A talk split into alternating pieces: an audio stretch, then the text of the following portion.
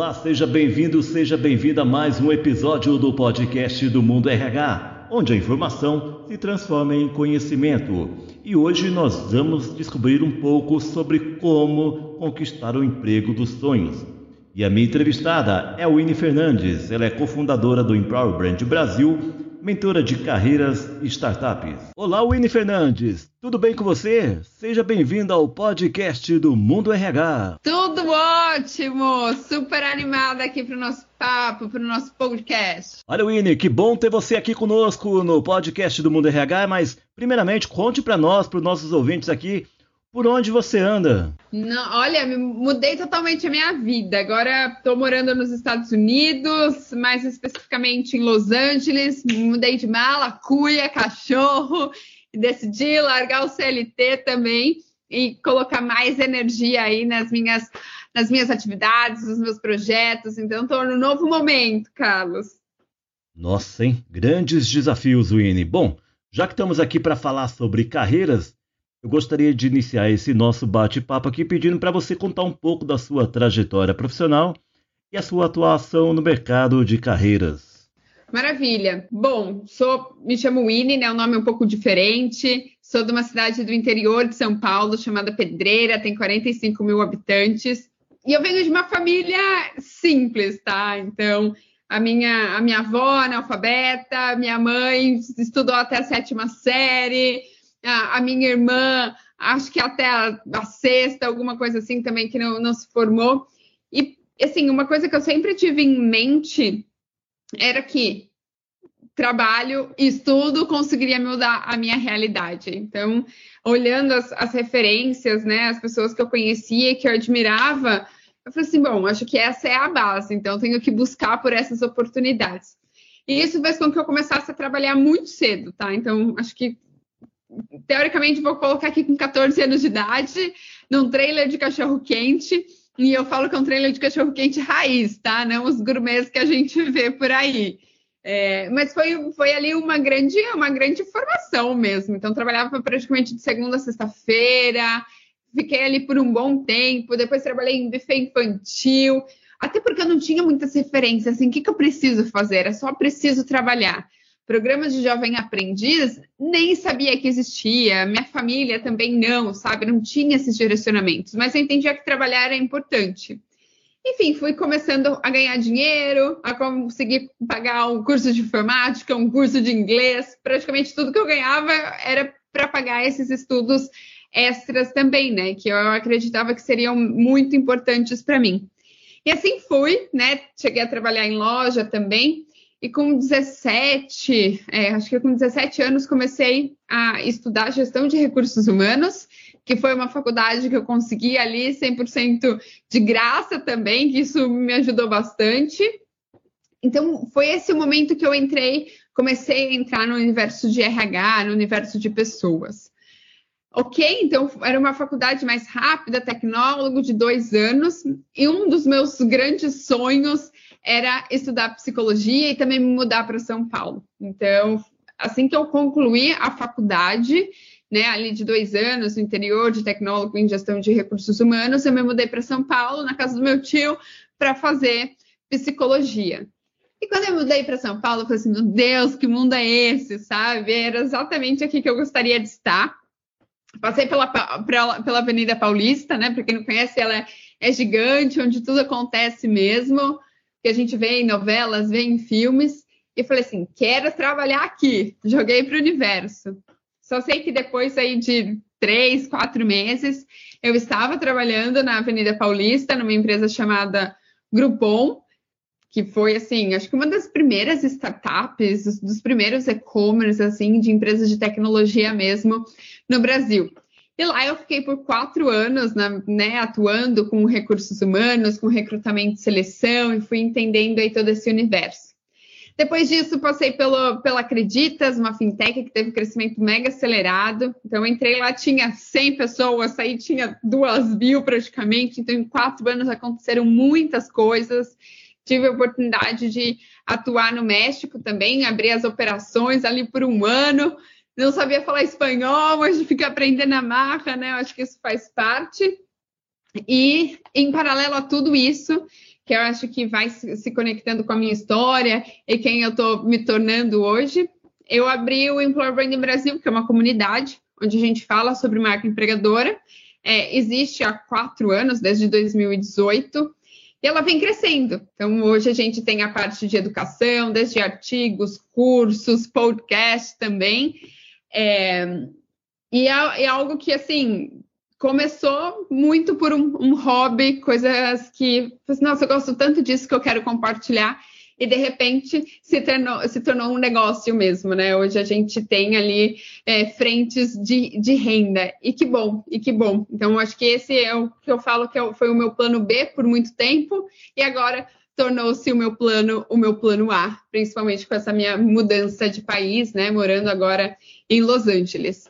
E hoje, assim, é uma nova Winnie, então larguei o CLT recentemente, tem uns quatro meses.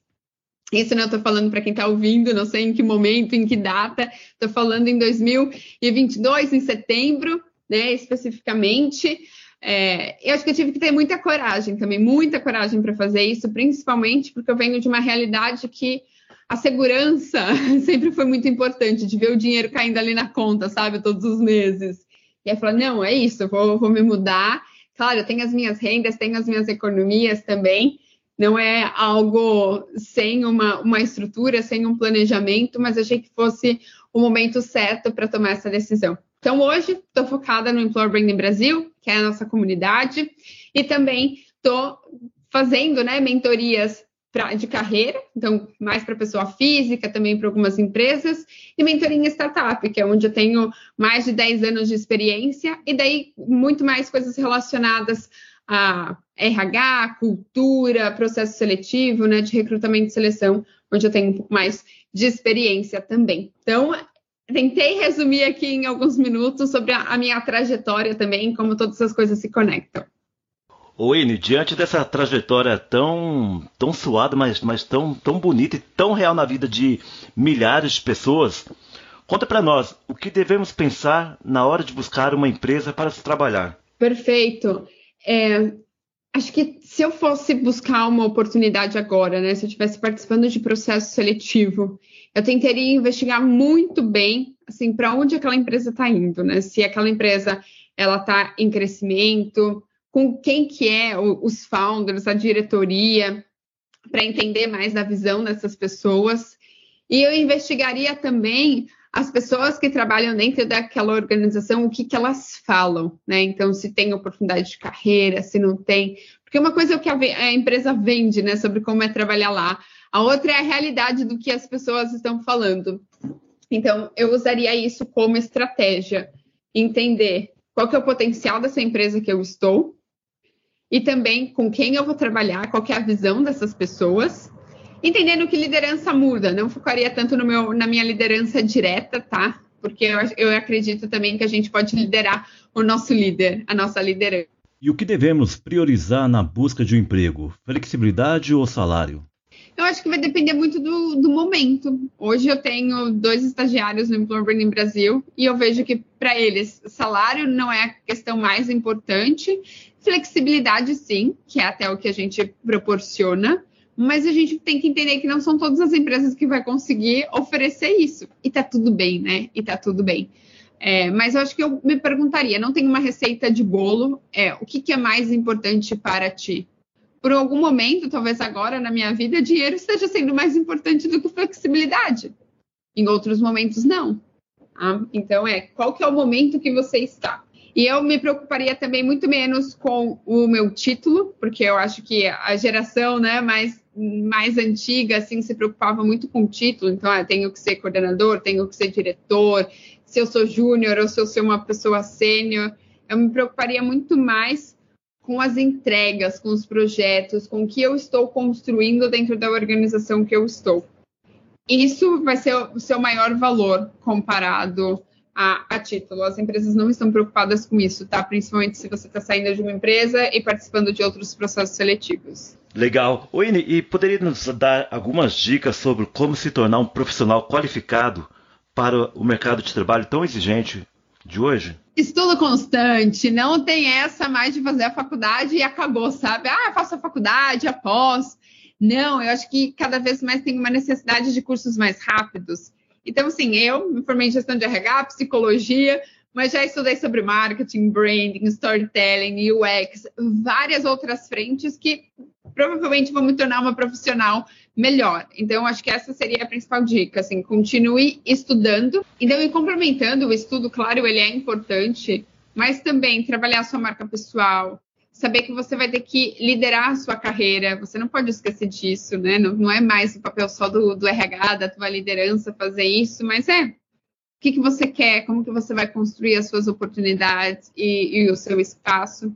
E, claro, né, não esquecer da sua marca pessoal, seja de como você se posiciona, quando você encontra alguém, você fala ali em 30 segundos o que, que você faz, ou até mesmo no LinkedIn, qual que é o seu o seu posicionamento. Pois é, você falou no LinkedIn, mas eu, eu, eu vejo aqui, eu acompanho no dia a dia o LinkedIn, eu vejo que tem muitos jovens ainda que não estão no mercado de trabalho e também sequer acompanham o LinkedIn ou sequer sabem que existe o LinkedIn. Isso é normal? É muito normal. Dificilmente a gente vai conseguir é, descobrir talentos estagiários no LinkedIn. Eu sinto que essas, essas pessoas elas vão descobrindo com a evolução na carreira delas.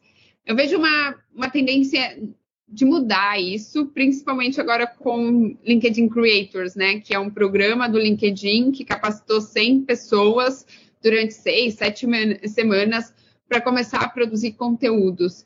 E eu olhei o perfil de todas essas pessoas e tem muitos jovens, assim, pessoas né, de, de 18 até 21 anos que foram selecionadas. Então, acho que isso pode ser um bom direcionamento também. Fora isso, é entender que o LinkedIn também tem poucas pessoas de tecnologia. Então, é, qual que é persona ainda, né? Eu entendo que é mais negócio e que é uma rede que não é a grande massa ainda não descobriu. Mas quando eu descobri, assim, de fato tem, tem um super poder ali, sabe? Winnie, como é que as empresas precisam estar preparadas para oferecer um ambiente competitivo e saudável para as novas gerações? Olha, o maior desafio que eu ouço, principalmente das startups, que é onde eu tenho né, o maior contato, é da dificuldade de atração desses talentos, mas também da, é, da necessidade de retenção das pessoas. Porque é isso, hoje a exigência é, muito ela é muito maior das pessoas, e que bom, né? Elas querem um ambiente seguro, elas querem que né, você tenha uma liderança que te apoie, um RH estratégico, que seja de fato estratégico também. Então, acho que eu vejo uma, uma transformação. Então, as empresas se preocupando muito mais com questões de diversidade, com questões em garantir a melhor experiência do, no processo seletivo ali para o potencial né, colaborador, mas os próprios colaboradores também tendo estruturas mais organizadas, melhores benefícios e benefícios que de fato não sejam aqueles mais que que é igual para todo mundo, você entender que você tem pessoas muito diferentes também dentro da tua organização e com necessidades diferentes. É, então eu vejo um movimento de mudança, mas que a gente tá, vai demorar um pouco ainda para de fato as coisas estarem ali ó, 100% alinhadas. E cá entre nós, as empresas estão realmente comprometidas com a carreira dos seus colaboradores? Boa pergunta. Eu diria que no papel, nos processos, sim até porque a gente vê muitas empresas aí com selos, né, de, de melhores empresas para se trabalhar, e muitas das vezes esses selos eles são conquistados através de políticas, de estruturas que elas apresentam, mas que muitas das vezes não é a realidade, não é como funciona na prática. Então, para toda empresa que você perguntar se tem oportunidade de carreira, ela vai dizer que ela tem. Por isso que eu digo que tem uma responsabilidade cada vez maior nossa, profissionais, em construir a nossa carreira, sabe? Em garantir que a gente está sendo valorizado. Se não for pela empresa que nós estamos, seja por uma outra. É, então, acho que tem ali o papel da empresa, eles estão com processo, eles, eles existem, mas no dia a dia, na prática, talvez não seja o melhor ali ainda para os colaboradores. Winnie, dito tudo isso, conta para nós então qual é a importância de se ter uma carreira bem sucedida. O que é uma carreira bem sucedida? para mim, uma carreira bem sucedida é olhar para trás e me orgulhar assim das coisas que eu fiz. Não é o, o título, tá? Não é o título que eu vou ter dentro da, dentro da organização. E também sucesso para mim não vai ser trabalhar numa empresa específica. Não, é, é muito mais o legado que eu estou de, deixando. Então, eu faria uma pergunta para quem está nos ouvindo também. Então, o que, que é sucesso? O que, que é ter uma carreira bem sucedida? Eu tentaria é, reforçar e talvez deixar como mensagem, eu faz o melhor que você possa, o que você possa fazer mesmo. Coloque a tua energia. Não seja só mais um número, só mais uma, uma pessoa ali. Não, pelo contrário, você tem, sabe, é, poder de, de fazer mais, de se reinventar, de dar sugestões, de dar ideias. Assim, tem espaço para essas pessoas, tem espaço para pessoas boas, sabe, em todos os lugares. Então, o que, que é ser bem-sucedido para ti? O que é? O que é? E aí você consegue traçar estratégias né, para ir atrás disso. Winnie Fernandes, cofundadora do Empower Brand Brasil, mentora de carreiras e startups, muito obrigado pela sua participação aqui no podcast do Mundo RH, trazendo informação e conhecimento aos nossos ouvintes. Ai, obrigada! Sempre com a agenda aberta aí para vocês. E tem uma lista aqui de coisas que daria para a gente se aprofundar também. É marca pessoal, é liderar a liderança, né? É se preocupar menos com o título e mais com as nossas entregas, projetos e ligado. E aí, vamos nessa. Obrigada. Combinadíssimo. Te espero aqui no podcast em outras oportunidades. Até mais. É isso aí. Esse foi mais um episódio do podcast do Mundo RH. Muito obrigado pela sua audiência e até a próxima.